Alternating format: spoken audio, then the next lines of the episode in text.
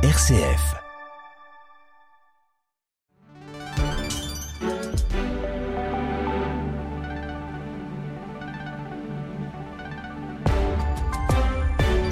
RCF, il est 19h. Le journal Grégoire Gindre. Bonsoir à toutes et à tous. À la une de l'actualité ce soir, nous l'avons appris dans l'après-midi, l'évêque de La Rochelle, Monseigneur Georges Collomb, mis en examen pour tentative de viol sur majeur, des faits qui dateraient d'il y a dix ans. L'évêque est déchargé de toute fonction depuis six mois et une enquête est ouverte. Toutes les informations dès le début de ce journal. 22 mesures pour lutter contre les violences faites aux enfants. Renforcement des effectifs, prévention, sensibilisation. Voilà les maîtres mots du plan enfance pour la période 2023-2027 présenté par Elisabeth Borne aujourd'hui. Les détails dans cette édition. Et enfin, un séisme politique en Argentine. Javier Milei, le Trump argentin, arrive à la tête du pays. Populiste, climato-sceptique, anti-avortement et critique, voire même vulgaire à l'égard de son compatriote argentin, le pape François. Mais où va donc l'Argentine? Réponse en fin de journal.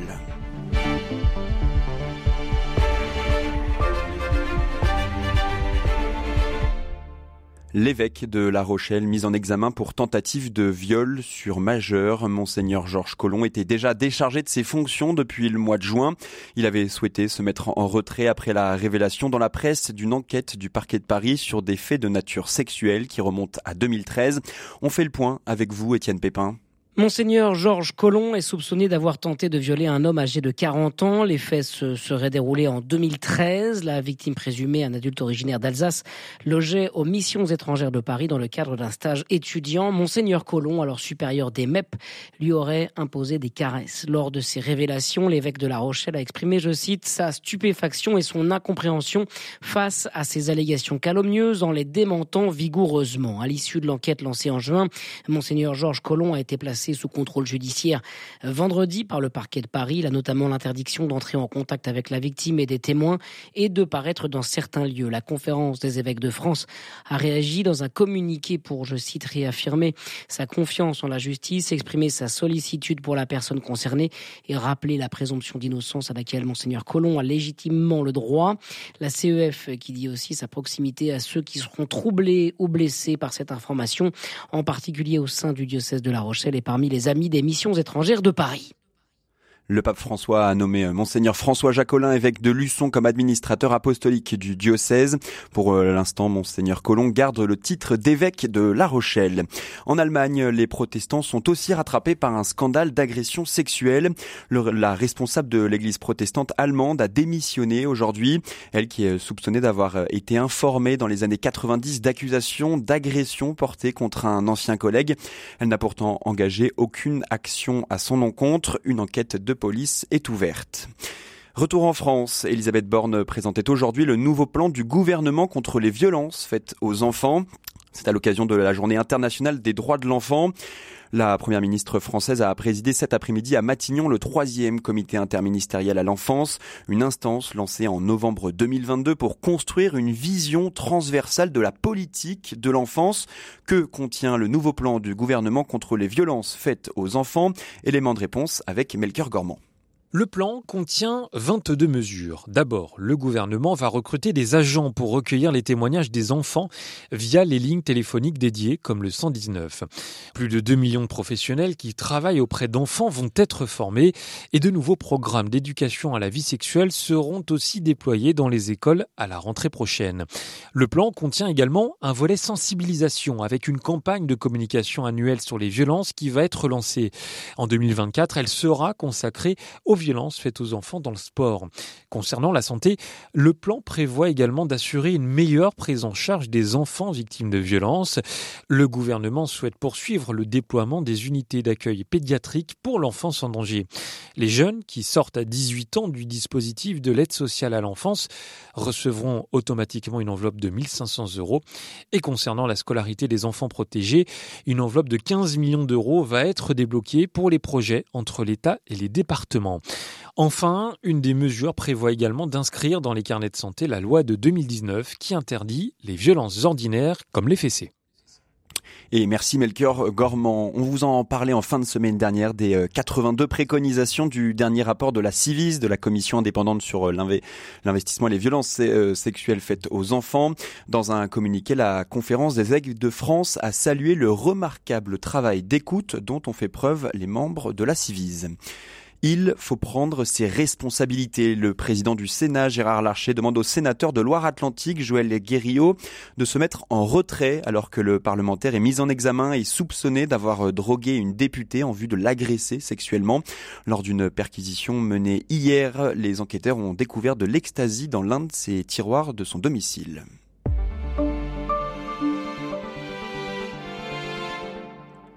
Bien vieillir. La proposition de loi sur le grand âge était de retour à l'Assemblée nationale aujourd'hui.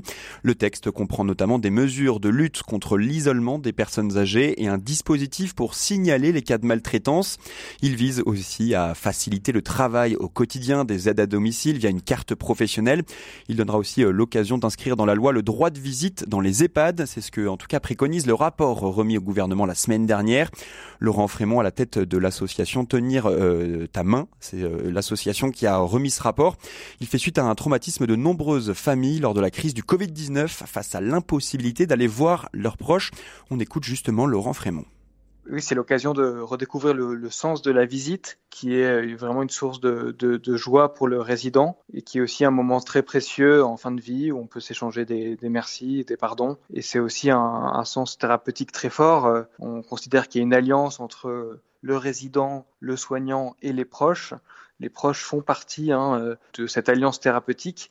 Et donc, euh, priver les, résidents de la, venue des proches, c'est aussi euh, favoriser leur, leur glissement prématuré. Et aussi, on peut ajouter que la, visite, c'est aussi une occasion de transparence, parce que ça permet de, tout simplement aux proches de, vérifier que, tout se passe bien, que, les, résidents sont, sont, bien traités, qu'ils ne manquent de rien. Et ça leur permet aussi d'être associés à la vie de l'établissement et, encore une fois, aux, soins apportés aux personnes. En 2030, un Français sur trois aura plus de 60 ans et pour la première fois, les plus de 65 ans seront plus nombreux que les moins de 15 ans. Commune de France attaquée, République menacée. C'est le thème du 105e congrès des maires de France qui a débuté aujourd'hui porte de Versailles à Paris. En toile de fond, évidemment, les émeutes fin juin, début juillet. Et puis les euh, nombreuses agressions d'élus locaux euh, depuis le début de l'année, sécurité, finances locales, alimentation, transition écologique, Autant de, sujets qui sont urgents pour lesquels les maires de France dénoncent le manque de décentralisation et de confiance de la part du gouvernement. Muriel Fabre, la vice-présidente de l'AMF. Évidemment, euh, les émeutes ont été euh, un événement euh, majeur, notamment en matière de violence vis-à-vis des symboles républicains que sont nos bâtiments publics, mais je pense aussi aux élus. Mais les menaces et les attaques aujourd'hui auxquelles doivent faire face les communes ne sont pas que celles-ci, c'est aussi tout le contexte dans lequel on s'inscrit, à la fois cette bureaucratie écrasante, ces inflations normatives et cette recentralisation financière qui pèse aujourd'hui sur le moral des maires. On a l'impression que le gouvernement oublie que la cellule de base de notre démocratie, c'est bien avant tout euh, la commune. Et force est de constater que cette recentralisation que nous vivons, qu'elle soit financière, administrative, euh, technique, nous empêche aujourd'hui d'agir. Et nous avons besoin d'avoir des moyens financiers, une autonomie fiscale, une autonomie financière. Nous avons besoin d'avoir une ingénierie. Nous avons besoin qu'on nous laisse aussi plus de place pour pouvoir répondre aux besoins de plus en plus croissants de nos concitoyens. Et d'après une étude du Cevipof, le nombre de démissions est de 450 par an depuis 2020. Il était de 350 annuels lors de la précédente mandature. Parmi euh, les édiles démissionnaires, plus d'un sur dix cite le sentiment d'insécurité. Le Pas-de-Calais est toujours sous l'eau et en vigilance orange. Le retour de la pluie ralentit la décrue observée depuis trois jours. Depuis euh, deux semaines, le département est en proie à de fortes inondations et les nouvelles précipitations sur les sols déjà saturés pourraient faire repartir les niveaux de crue à la hausse. Climat toujours avec ce nouveau euh, record euh, battu vendredi dernier.